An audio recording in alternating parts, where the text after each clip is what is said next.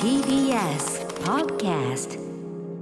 キニマンス塚本二木とみたらしかながお届けしています。明日のカレッジ。今日は地球を笑顔にするウィークの3日目。今日この時間はアーティストとして考える気候変動問題について考えていきます。お話はトラックメーカーでシンガーソングライターのエルモホイさんです。よろしくお願いします。よろしくお願いします。お願いします。はいいやーなんか今日お会いできてとても嬉しいです。楽しみにしてました。はい。ermhoi さんのねプロフィールをまずご紹介しましょう、えー、1992年生まれ山梨県のご出身。日本とアイルランドにルーツを持つトラックメーカーでシングシンガーソングライターですソロ活動の他にもエレクトロユニット Black Boboi や King Gnu の常田大希が率いる millennium parade のメンバーとしても活躍されています。えー先ほどねかけてました2992も、えー millennium parade の中であの ermhoi さんが歌っている曲ですが、音楽と気候変動がテーマのライブイベントクライメートライブジャパンに出演するなど気候変動問題についても積極的に発信をされています。というねあのさっきの2992私すんごい好きな曲で。あら、あのいや去年あの NHK スペシャルで「2030未来の分岐点」っていうシリーズをねあの見てたんですけれど、なんかすごくこうななんかこう迫り来るタイムリミットを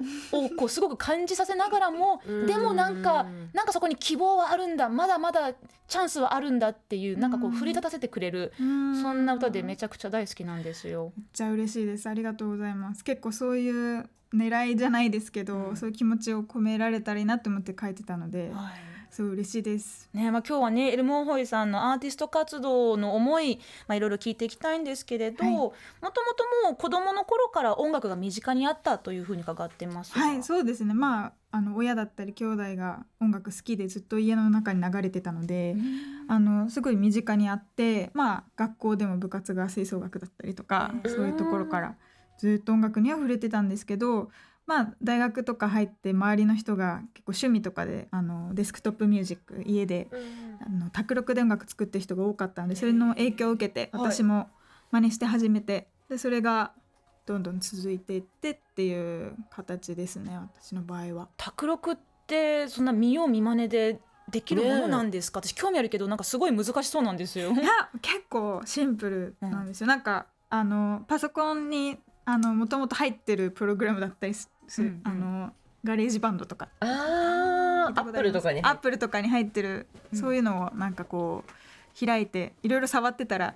あこれが録音ボタンだな。じゃあ録音してみようとか。なんかそういうえまあ試しながら。遊びながら。そうですね。遊びながら最初始めました、うん。えー本格的にアーティスト活動を始めたのはいつぐらいなんですか、えー、っとですね。多分アルバム出す出したのが2015年なんですけど最初のアルバムが、それが一応本格的に始めたっていうマイルストーンになるのかなって思っています。はい。そのあの子供の頃から音楽がいっぱい流れてた環境あの家庭環境とおっしゃってましたけど、はい例えばどういったアーティストやジャンルから影響を受けたと思いますか？そうですね幼少期はジョニー・ミッチェルとかをずっと聞いてて。幼少期でジョニー・ミッチうん。ェルすごい。お母さんが好きだったんですよね。はい。でまああのそういうレレコードだったりがあったんで聞いてたんですけど、まあ、だんだん自分で調べるようになって、えっと FK トゥイッグスっていう人だったりとか、えージョアンナ・ニューサムっていうハープの人。そうです。あ大好き。が大好きであのエレクトロとかフォークとかポップとか、うんうん。なんかいろんな多ジャンルを聞いてましたね。ううん。んであの最近はねあの映画のサウンドサウンドトラック「あのまあ、竜とそばかすの姫」ってめちゃくちゃヒットした映画の劇劇中歌を担当されたり、あと「ホムンクルス」っていうはい。映画でもね、サントラを担当されてますけど映画もすごくお好きなんですよね。そうですね。音楽と一緒でずっと家ではあの家族でみんなで見たりとか、あのまあ、山梨だったんですけど東京のそういうミニシアターにしかない映画を見にあの東京に遊びに来たりとかっていう、へー。なんかそういう家庭ではあったのでなんか特別なものでありながらも身近でもあるっていうかなんかある意味英才教育だと思う、うん。ねだってレコードも聞いて、うん。そうかもしれないですね。ミニシアター行ってって感じですもんね。そういう文化的な部分ではめっちゃ恵まれてたかもしれない。うん。なんかそうご両親はそうやってこういろんなその芸芸術を通していろんな世界に触れてほしいって思いだったんですかね？うーん。まあ単純に本人たちが好きだったっていうのが大きいとは思うんですけど、うん。まあそういうのに触れるのにこう別に制限はなかったっていうか、あの一緒に楽しませてもらったって感じはありますかね。うん。そうなんだ。でもあのエルムホイさんがねあのまあそのコラボやしされたり、まあ、ソロで出されてる作品、えー結構いろんなところで聞いたりするんですけれど、はい。まあ、中でもあの音楽と気候変動がテーマのライブイベントクライメートライブジャパンにもね、はい。えーまあ、ご出演されるなどして、まあ、こういったその、まあ、一応こう趣旨というか主張があるイベントにうん。参加するっていうアーティストは、まあこうやはりな何かしらのこう、まあ、メッセージ性を持ってないと、なんかあなんか歌って帰りますだと何しに来たんだってちょっとなんか思われちゃうかもしれないんですけど、うんこういったその気候変動問題について考えるライブイベントっていううん。のに出演すあのするっていうのはエルムホイさんの中でとても自然なことだったんでしょうか？そうですね私はその音楽とは別でまあと前まではあの音楽とそういうなんかこう社会に対する思いっていうのはなるべく分けるように考えてたんですけどこう、ま、昔から結構社会問題とかにこう感情的になることがあったりとかしてなんかこうあの例えばどういった社会問題？なんかまあ学校とかでアフリカの飢餓とかあるじゃないですか、うん。そういう問題に対してこう周りのなんかこう友達がそんなにこうなびいてないっていうのを見たら、なんでなんだろうってすごい思ったりとか。まああのこうすごいもったいないってずっとこういろんなことに対して言って、うん。なんか何食べ物だったりとか、うん。あのゴミだったりとかっていうのに対してもったいないって気持ちは幼少期からずっとあったんでなんかすごく自然とそういうなんか感覚で社会を見てたとは思うんですけどあのななんかこう音楽と一緒にすると自分の表現がそういう社会問題をこう伝えるためのこうツールとして使われ使っちゃうことになるのはちょっと自分のなんか創作している趣旨とは全然違うなっていうふうには思ってて。だからすごい悩んでたんですよね。こうそういうあの発信をすることがメインにはしたくないけどでもこの、まあ、プラットフォームをなんかこう少しでも使えるんだったら使った方がいいんじゃないかっていうこうすごくいろんなうん。ぐるぐるとした悩みがあったんですけど、うん。あのクライメートライブがその3年前にあの開催されるっていうことでお誘いいただいた時になんかこういうあの場が用意されてるのを活用しないわけないと思って私が自分でこう一人でちょっとこう頭の中でもがいてた部分がこうすごくスッと解消されたというか。なんかこう音楽をまあある意味こう媒介として人と一緒になんかこう集まることで、うんあのなんか別の問題だったりとか別のこうトピックがに光が当たるっていうのはなんかこう絶対に自分はやらないわけにはいかないと思って。うん。まあ、未だにこう発信について悩みながらやってるんですけど。今すごくそれ感じますもんね。今今のなんかこうお話を聞きながらねやっぱり今でもこう試行錯誤というかなんかこう迷いながらアーティスト、ね。アーティストとしてかつ一人の人間としてうん。意見を持った人間として、うん。うん。そうですね。やっぱあの周りの仲間もおそらくみんなそういう問題を感じながらも発信するまでには至れないっていうかそういうあのなんかこうところまでいかないって人は多分いっぱいいて、うん。そうだからすごく難しい部分ではあるんですね。それって日本もしもしも例えばエルムホイさんが日本じゃなくて例えばですけどなんか欧米の国に住んでたらこういった悩みって感じてたと思います？まあちょっと住んだことがないので、あのはっきりはわからないんですけどまあちょっとこう友達をに会いに海外行った時とかの感触を思い出すとやっぱ向こう向こうというかその海外はここまで悩まずに発信することができたかもしれないなとは思いますね。あのすごい短絡的なこうことかもしれないんですけど YouTube で例えば日本語で環境問題とか気候危機とか調べて検索してみると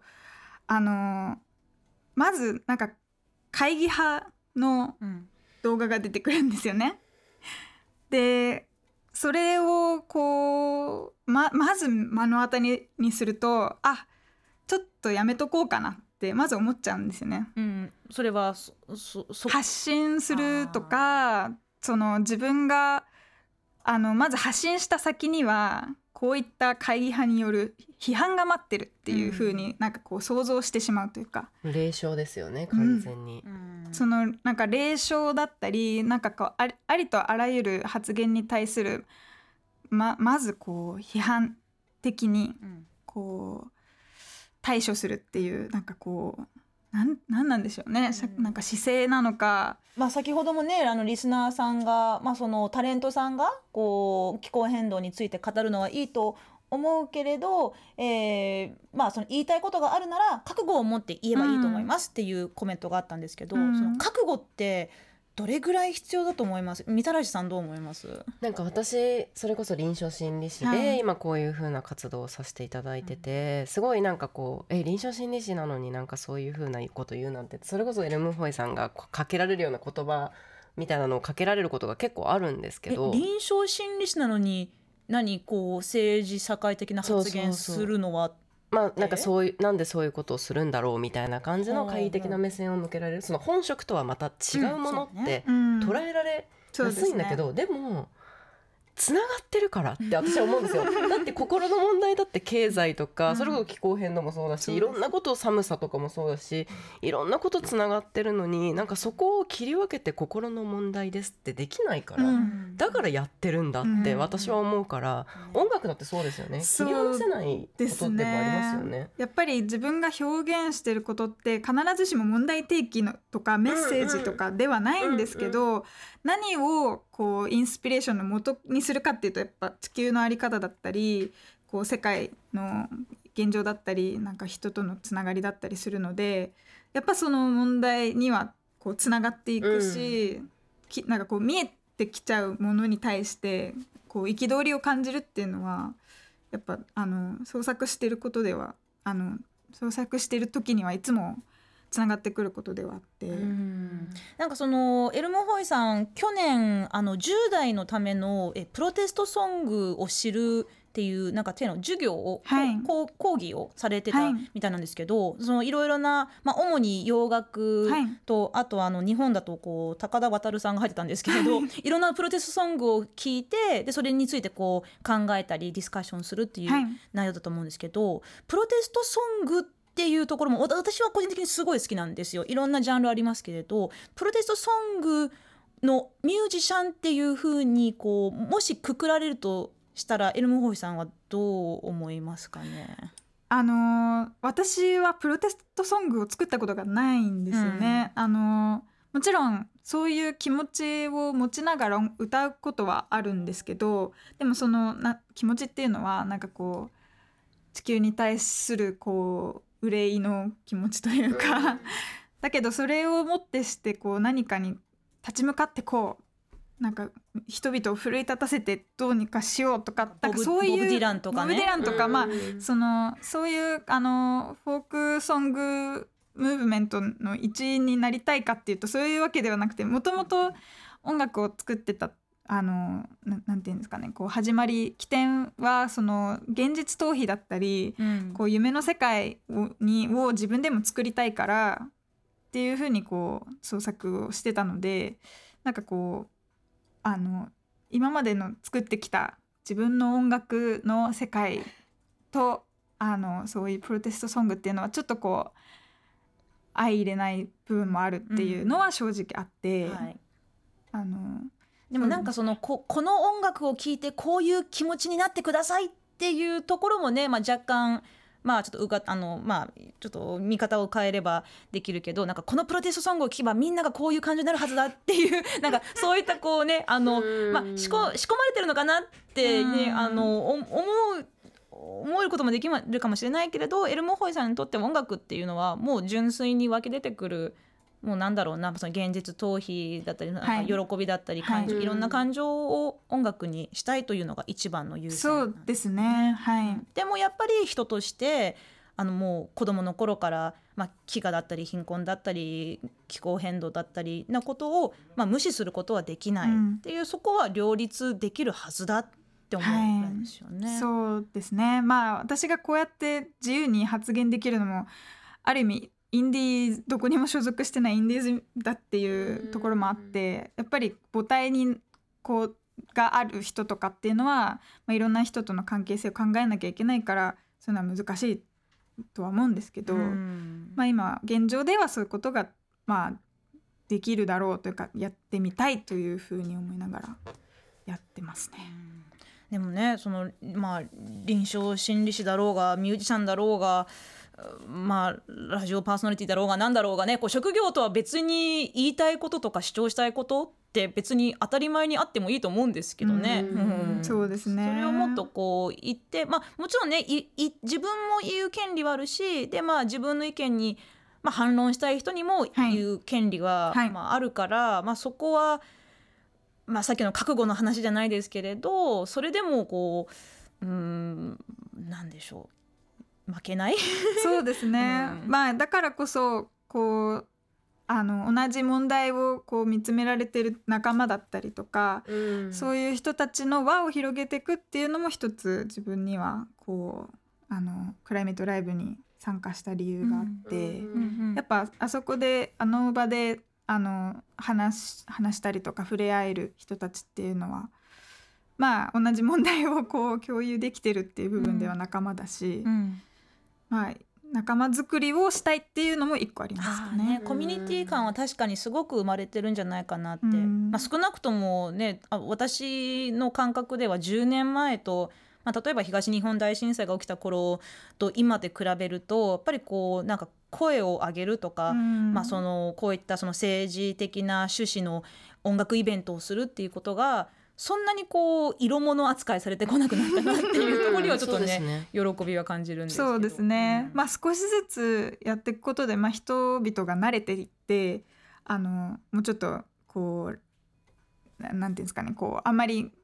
あの否定的な気持ちを持たずにうん。たあの取り組めるかなっていうふうには期待してます。はい、実際そうやってこう仲間作りをされながらどんどんいい方向に変わっていけると言ってると思います、そうですね。私はあのそういうふうに感じてますしあのむ昔よりはあのすごくポジティブな気持ちには、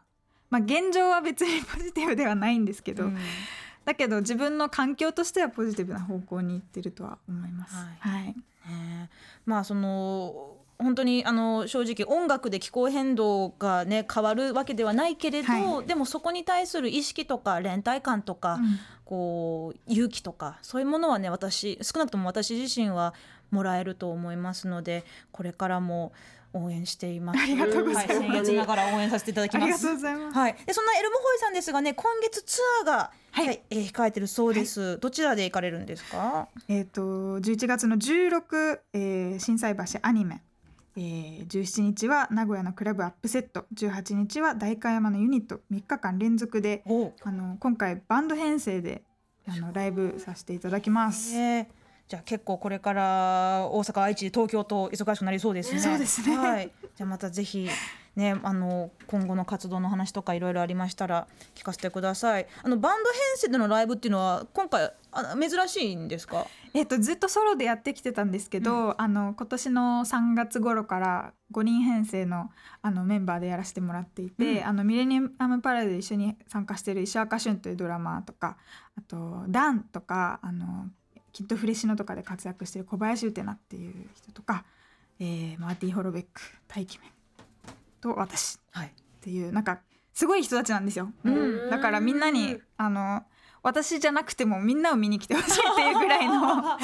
めちゃめちゃいいメンバーが集まっているので。かなり豪華な顔ぶれというか。そうですね、はい。あとゲストが決まってまして、えー、心斎橋アニマでは 7FO さんという電子音楽家の方と代官山ユニットでは、えー、と岡田拓郎さんが参加してくださいます。はいうんはい。すごい。もうここでもすごい仲間作りがどんどんどんどん広がってる感じがしますね。ここまではトラックメーカーでシンガーソングライターのエルムホイさんでした。どうもありがとうございました。ありがとうございました